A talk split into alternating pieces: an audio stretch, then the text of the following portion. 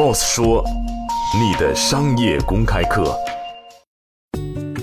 福耀玻璃集团董事长曹德旺表示，制造业成本上升，企业竞争力下降，导致一些企业开始向东南亚转移。让我们一起来听一听他的分享。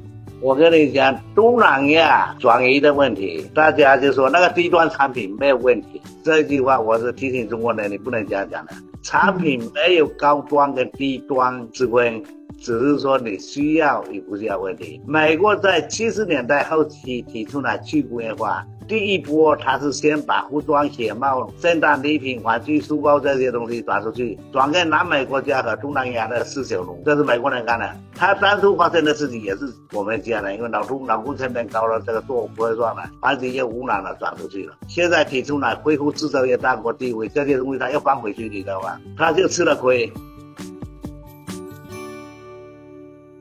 今天的节目就是这样，欢迎您来三十六课音频频道关注 Boss 说。